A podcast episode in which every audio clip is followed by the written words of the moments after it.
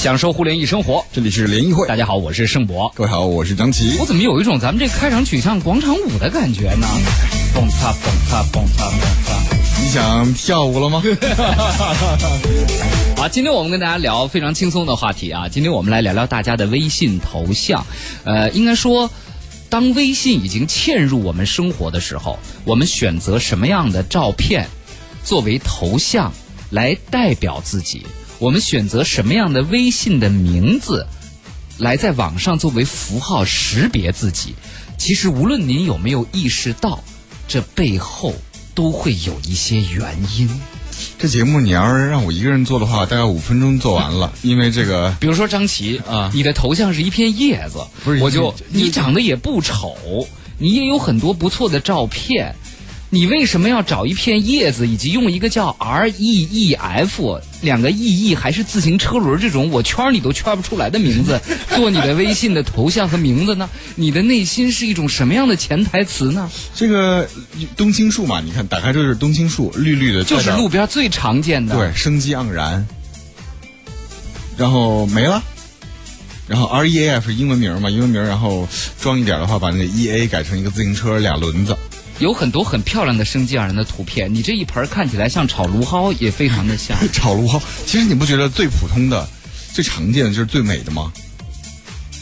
今天呢，我反正是说不了。今天反正有精神卫生博士在，给你分析分析，你这是怎么回事儿？一个典型案例来，就是为什么这人从用这个微信从最开始到现在，我没换过头像。对，嗯，对，像你这么时尚的人，怎么用这么一个冬青树这种路边到处都是的，你说我时尚 也很不清晰的照片做头像？来欢迎一下今天我们的两位嘉宾，精神精神卫生博士汪斌汪老师，欢迎您。大家好，哎，汪老师的微博就是微信的头像就是一张眺望远方的穿着蓝色衬衣的。比较显瘦的半身照是吧？显瘦。很多，抓住关键是背影还是正面呢？侧面，侧面，侧面，就是你又能看出是汪老师来，嗯，但是呢，又又不会又不会让你觉得不知道这人是谁啊，这种感觉。然后，汪老师像他这种就用一片感觉很随意的随便薅了一张照片就用来做头像的。我要给汪老师看一下我的头像。可是他生活中又是一个很精致的人，张琪属于那种就是。吃饭必须要吃够三道菜才可以的。哦，那他是一种什么样的？就为什么他不在自己的微信头像上刻意的下一些功夫去挑一张更能够显示他？你今天你也见到张琪了，各方面都很优秀的一个小伙子。你像用脸照的话，那周围摇一摇，肯定要家暴我了都，所以不敢用脸照。想好远，王老师呀，啊，虽然这个工作有点像相面吧，但我个人看完他的那个图片，包括接触他本人以后，我的感觉，他是一个渴望被发现的人。哦，呃，就有一种很精致、很有范儿的人，是不喜欢把人推送到别人眼前的。哎呀，就是拨开绿叶，你来看。哎，特准，王老师说的，真的特别准。就是张琪，就是他真的，他不是那种在人群中间主动张罗什么东西的人，但是呢，只要你去接触他，跟他聊天儿，你托付他办事儿什么的，都会让你非常的放心，做一些事情也会非常的细致。嗯，啊，今儿不是咱上节目之前说好了说听众吗？对呀，先拿你举个例子呀。来，我们还要欢迎今天我们的另一位嘉宾，我们的联谊观察员木南，欢迎木南，你好。大家下午好。木南的头像也是非常莫名其妙的一个头像。来，你的头像是什么东西来着？它的白色占了呃五分之四，是一个白色的海岸。我我形容一下啊，木南的头像是一张黑白的照片。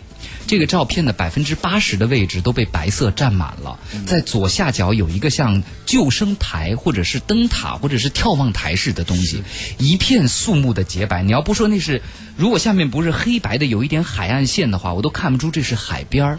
是，可是对于木南这么一个。人就是他是做公关的，然后很毒舌啊，公关行业对 对对，就是和大家上班时间是一样的。公关公司，我只是公关公司，对，你想多了。那这个这个王明老师，这个是代表什么呢？嗯，和木兰接触不多哈，但是我周围好多这样头像的朋友，他们追求的是一种人生状态，就特别肃肃穆肃静的这种感觉。呃，就是他们做很多事情，其实对他们来讲都是管道和工具，嗯，呃，就是修炼人生的工具。具，所以这样的人通常即使做一些和别人一样的事儿，他在精神层面的诉求会比较多一些。我是一个有更高呃需求的 一个人，谢谢老师。对对，包括您的微信名，为什么会是这样的头像、这样的名称？这种头像和名称在您使用微信的过程中间，给大家有没有带来一些，比如说不方便呀，或者是闹出一些什么样的事儿来，对吧？啊，嗯汪老师，其实您怎么来定义微信这个东西？因为今天咱们单独拿出来聊，理论上来说，当年我们聊过网名，因为网名您爱怎么起怎么起，无论在论坛上啊，还是在一些网站的跟帖里啊，你随便起。但是其实微信现在已经等同于电话，甚至比电话和短信的大家的使用的频繁程度和深度都要深了，就是它已经是一个。一个我们日常交流渠道之一了，所以您觉得大家在就是作为这个微信的头像和名字作为识别自己符号的这种这种工具上，您是不是觉得其实大家刚刚我开头说的一样，大家有意无意的其实在彰显着自己的一种东西？呃，我前两天发现微信有一个功能，可以知道你第一个好友是谁，是吧？对，啊，然后我有一个朋友截了屏，他的第一个好友是我，然后他附了一句话说。他是我，他我是他唯一的一个在通讯录里从他加我到现在没有变过头像的人。嗯，然后我就问他你为什么会说这样一句话？他说你知道吗？你这你做的这种做法就像我对你的印象一样，就是非常稳定的那种，是不会经常更改自己的形象和标识的人。嗯，然后我就会发现，在微信里有很多人给我造成很多困扰，就是频繁的更换头像和名字。啊、对，因为我找人吧，我是读图式的，嗯，就我认得他这头像。比如我张琪，我今天知道他是那头像，我就会找这张图，因为他色块很大很明显。但如果人经常换的话，我就觉得很错乱。就是这是谁啊？这是对，实际上就像一个人在你的生活中，如果他总是变各种各样的格调和打扮的时候，你会有个推测，你会推测他的人格不是很稳定。嗯，你会推测这个人总想刷新自己，也许第一个是伪装，第二个是想假扮成别人，但他那就是我永远不想。对，那就是我了。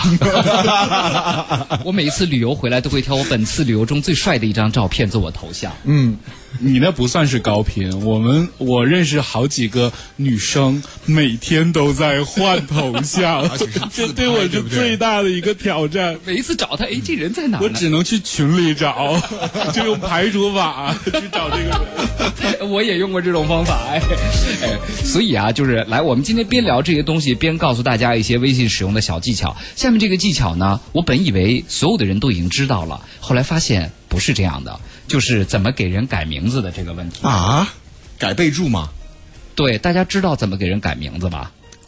应该都知道，但是我们还是要说，我今天问了一下身边，还是有一些朋友不知道的啊。比如说张琪的微信名其实叫 Reef，R E E F。嗯，那我想改成张琪怎么办呢？你只要点开张琪的详细资料，先点头像，不用点头像，不用点头像，对，点头点开详细资料之后，右上角有三个点点点，你点开之后有一个设置备注及标签儿。啊，那么就又又出来一个页面，这个备注名你就可以把它设置成你好识别它的名字。比如说，我就把你的 Reef 改成了张琪。接下来这个标签儿这个特别重要啊，为什么很重要？就是当你找某一类人的时候，第一，在通讯录里靠标签儿马上可以找到，比如说亲戚、同事。领导之类的。第二就是你发朋友圈的时候，你可以迅速的选择让他看或者不让他看。你可以把所有的领导都加上标签儿。当你吃喝玩乐的朋友圈出来的时候，你就可以选择不让是领导标签的人看你的朋友圈。这个现在还支持多标签是吗？对，多标签儿啊。呃，你比如说，你可以支持领导 A 一个标签儿，领导 B 一个标签儿，就是那种你关系特别好的领导，你就可以你就可以让领导领导放到领导 B 里，那种很严肃的、见不得你吃喝玩乐的老板，你就把他放到领导 A 里边。直接屏蔽就好了，就不要让他看我的朋友圈。那不行，领导一看这样他会发现你高频的，哎，我怎么最近没看到张琪？然后一点进去发现已经把我封了。对对那你接下来就是也不太好受伤了对 你接下来也不太好过了啊。所以这个标签很重要，而且呢，现在新一版的微信在下边还可以添加名片。或者你给可以给给他添加一张相关的图片，比如说哈，你在什么场合认识他的，你可以在这里加一张图片，就比如说你刚认识他，就在这个场啊，你就知道哦，上次是在什么什么会上认识这个人的。其实它是有助于调用起你对一个人的记忆来，对对？这这太实用了，因为那个情境往往比一些文字信息，你的头脑印象会更深刻。对，比如说今天小王老师加了木南之后，在木南的备注里面就可以拍张直播间，然后下一次一看就知道哦，木南是来上直播的时候认识。但对于我来说不一定哦，因为我基本拍，如果这么做的话，基本留下的都是餐桌。那就是 对，就是不同的菜，所以这一顿是在东北菜上认识的，下顿是在小龙虾。好啊，我们来看看大家的一些头像啊。我们的微信公众号是联谊会，互联网的联，小写的英文字母 E 和开会的会。拿宠物做头像的是几个意思？王老师来看这张可爱的哈士奇啊，有点有点萌呆啊。对，有些人养宠物拿自己的宠物做，有些人其实不养宠物，但也爱用各种动物的这个来做自己的头像。他是希望这种动物来反映自己人格的一些什么？属性吗？呃，其实说到这件事儿，我想可以把它大而化之一些啊。人选择一个头像，通常为了表达自己的身份，特别是在一个社交媒体上，有一种呢是，其实所有人都是出于自恋的需要。就你选择这图片，一定是它能表达你的某一部分内心的诉求的，可能是像你。其实孩子不也是自恋吗？如果是你生的哈，嗯，是你自己的一部分。呃，这个晒娃和晒宠物，如果你养宠物也是这样。还有就是希望自己成为一个对别人无害的、很萌的这样一种感觉。对软化社交，特别是和陌生人接触的时候，你会觉得给人的印象是没有侵害性的。嗯。因为人和人见面的时候，会从五官上读出很多信息、面相等等等等。你如果不自觉的读取，但是宠物这个东西，我觉得大家很多人可能会比较容易接受和亲切。哦。那会不会就觉得用宠物当头像的人会比较深？就先给你一个很很无害的这样的一个感觉，然后再来害你是吗？最近宫斗剧看多了，应该也不会。我觉得可能至少给人第一感觉就是，这个人比如说很有爱心啊，很 Q 啊这种感觉，对吧？可能还有些人真的是用宠物的方式和他内心年龄有关系的，他可能也就停留在一个喜欢那种可爱、喜欢萌的一个阶段。嗯，好。还有这位微信叫做决心一。一指定阴阳，听好这名字啊！决心一指定阴阳，武侠小说对。然后他的头像是一个八卦，不是就是太极阴阳的那个黑白。对，这种朋友是不是一般都是属于，就是比较想显示自己比较超然，然后比较能够看透事物背后运转规律的这种。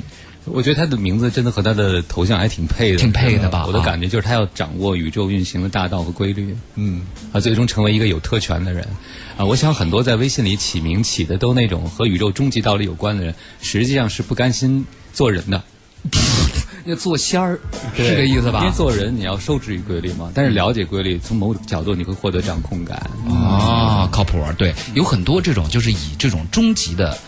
道理以宇宙的一些终极规律作为自己名字的人，就仿佛他已经掌握了世间万物运行的秘密。因为你知道，在我们这个社会，特别是以前封建社会的时候啊，凡是掌握天机的人，嗯，都是社会高阶层的人，没就是特权阶层。在今天也是，信息就意味着钱，意味着机会。所以实际上，我们这儿的高人通常都意味着是你能读懂某些天机。哦，这是高人。那会不会代表他其实有点就是怎么讲？这这一路都不是特别的顺，所以对自己的未来有个期许。但是现在现现在境况又不是特别好，就受受的苦太多了，才想到要知道为什么，是吧？对对对，有没有？我先说，我不是心理专家。其实就是这背后啊，真的每个人，你在从你的千千万万张照片中选择一张，作为你在社交。圈里，尤其是微信这种深度使用的社交圈里的形象的时候，多多少少都会有一些你自己你意识或者没有意识到的驱动力在里边。嗯，你说这特别对。实际上每天出门的时候，呃，大部分人不会光着出来，对吧？嗯嗯，我们会穿衣服。嗯，穿衣服的时候，大部分人会稍微考虑一下，你是上班。还是见朋友，还是见谁？嗯其实微信也是，因为你知道你要见人，对吧？你的头像，嗯，所以你一旦挑选，一旦考虑别人，这个事儿就不单纯了。没错啊。环顾了一下我的微信群里，没有人用八卦，亦或者是这样的，长长的舒了一口气。对，其实我们做了一个分类，大概有二十类的不同的这个头像照片。对，比如第一种是就没有太刻意选择自己生活照作为头像，第二种是如果用端端正正的证件照做头像，这代表什么呢？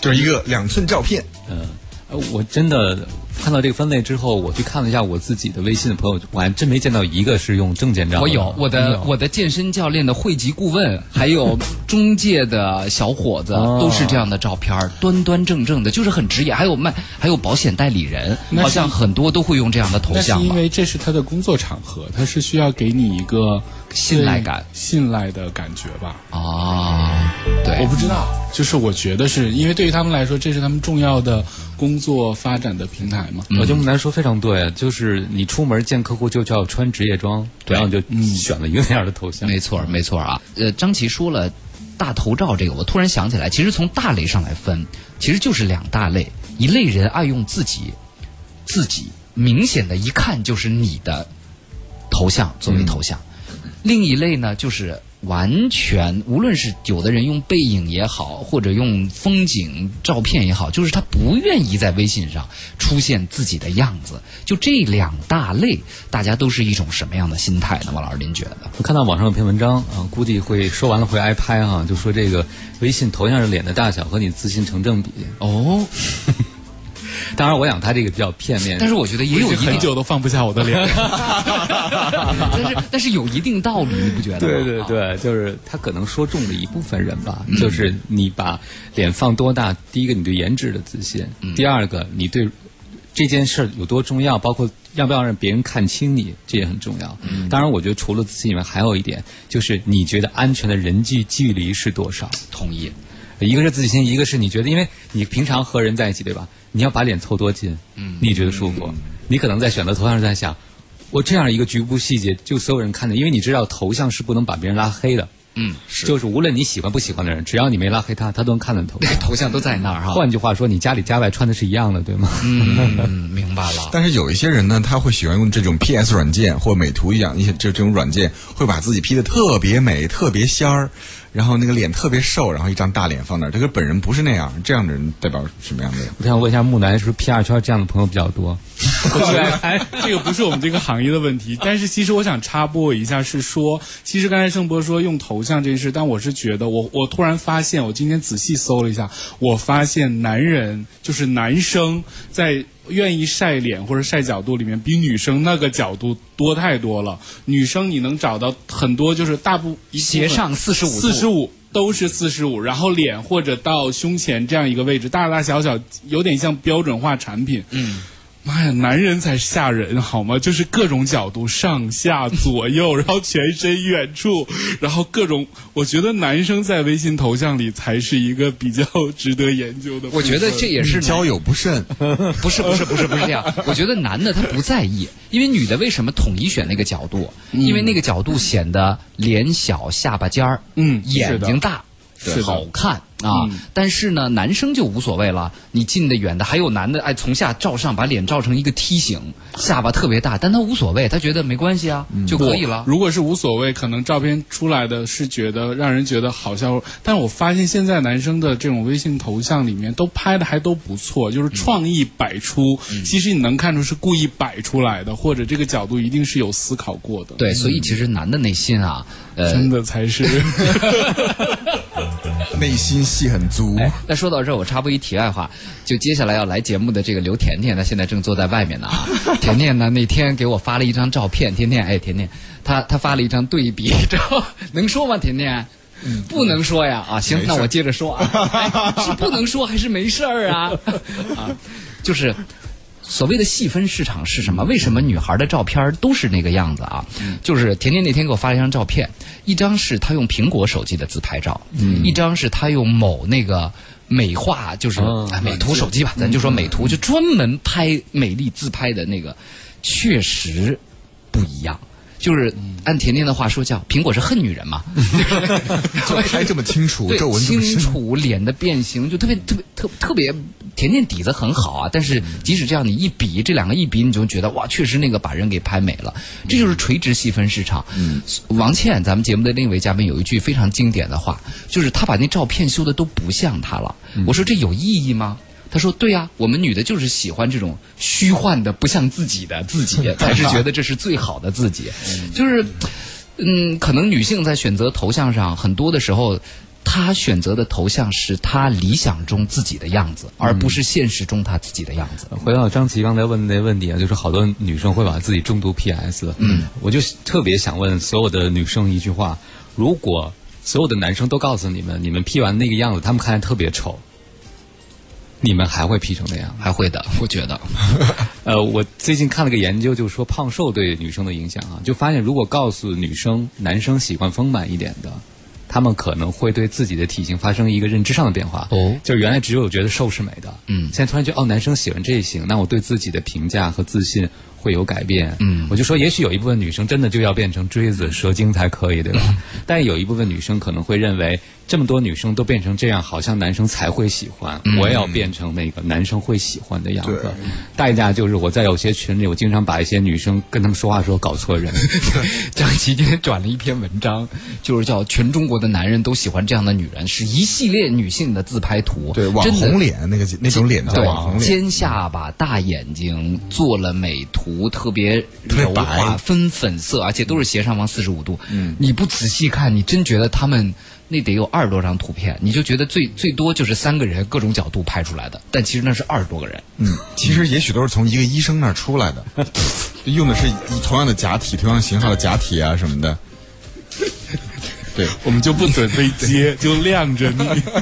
你聊多了啊，嗯，还有一种人爱用自己小时候的照片做头像，这曾经给我识别带来很大的困难。有一天，我一个朋友突然就给我，哎，你今天晚上，哎，我一看这人谁呀、哦，再一看，哎，这不是一小孩儿吗？哦，再仔细一看名字才知道，这是他小时候的照片，童年的照片做头像的人，他他们可能会有什么样的一种用意或者潜台词呢？我的那个朋友圈只有一个人是这样，还是我的一位老师，现在年龄其实很大了。嗯，呃，他用这个做头像，是因为他朋友圈里天天都发一些很怀旧的东西。嗯他的哪位叔叔最近要过世了，给他留小小小时候留过什么印象？他爸妈和他成长的过往，我觉得他在怀疑呃回回顾一个时代，嗯也在怀旧。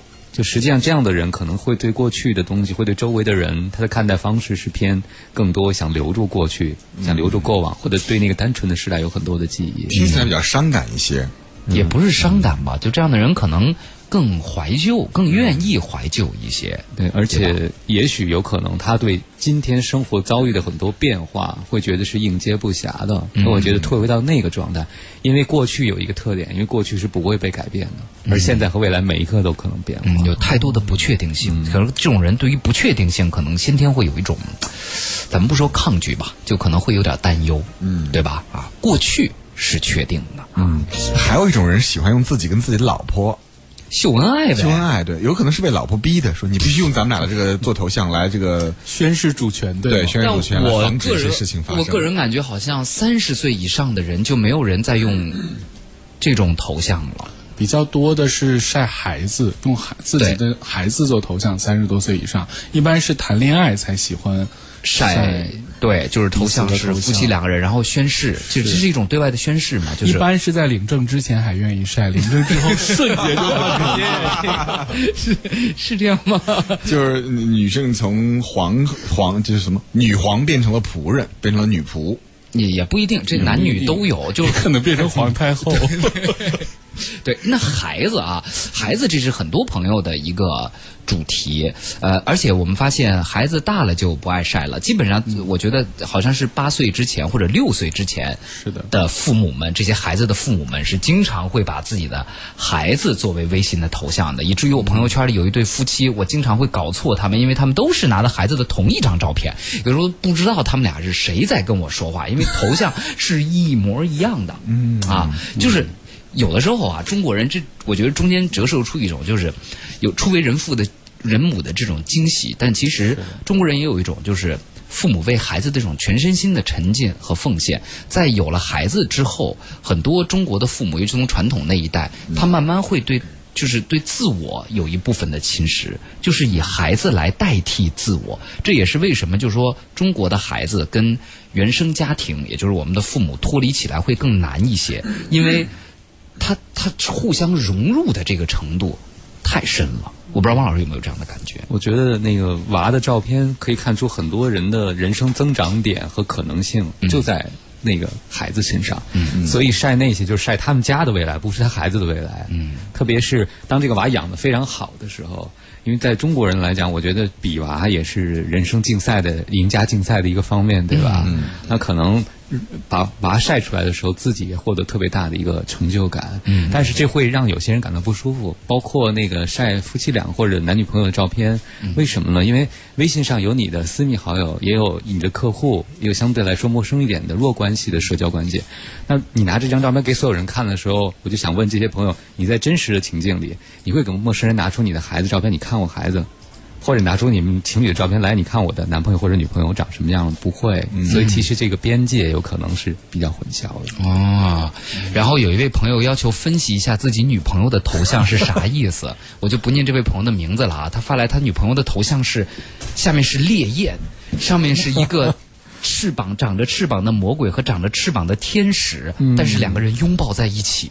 这张图片信息量很大，哇！浴火重生，然后魔鬼和天使的结合，是哪个浴啊？浴火重生啊！是沐浴的浴。方老师，不要总往今夜思雨时的方向发展好吗？沐是刚才说的假体吧？我给带了口令。方老师，你是来搞精神病？我们本我们是一个严肃的节目，分析一下可能性啊，王老师。呃，我觉得这个内心看上去是个冲突非常激烈、内心冲突很激烈的人，嗯，实际上是情感方面可能是比较炽烈的，嗯，对理想的情感关系是那种。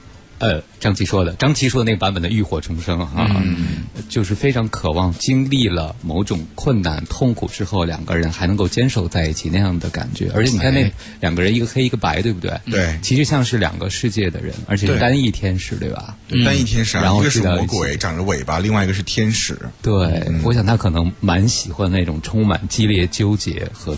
甚至有点小小对抗的那种情感关系。嗯，当然，我特别建议这朋友你直接问问你的女友。对啊，这只是只是今天我们给的都是一些参考分析。就像我们说，呃，很多是人选择自己的微信头像和名字的时候，可能未必意识到，但你的潜意识里，当你点了这张照片，把它选择作为头像的时候，一定会有一点你想要表达的东西。有人说随便随便，我不相信这中间真的有百分之百的。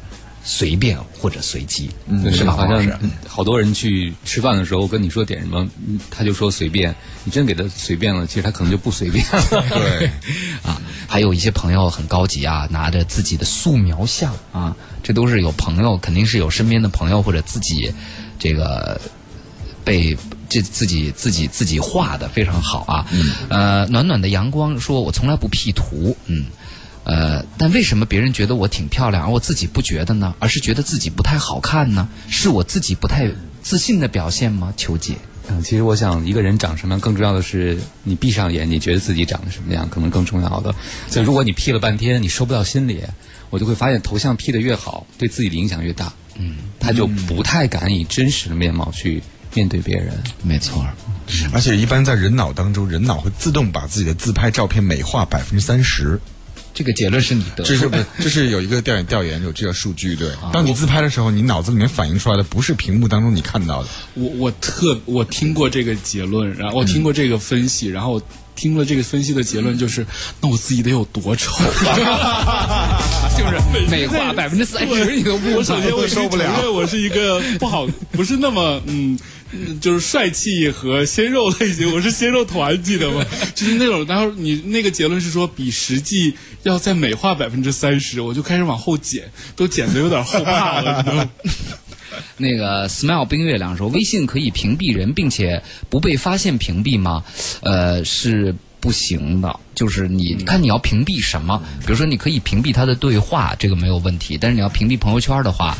对方一定会发现的，对，因为如果你平常发的比较多，你只让他看十个，或者不让他看的话，他马上就能够发现。对，你可以分组嘛，把它分到最外组，所以你的吃喝玩乐，所有任何可以展现心情的，都他都看不到，所以无所谓了。所以没关系，下一次我们会跟汪老师，包括跟木南，我们一起再来聊一个你的微信群里的远近关系。就是我们很多时候微信群里的人是有一面之缘，也有关系很深的人。那么。你在这一个平台上，从技术到心理上，怎么去区分他们？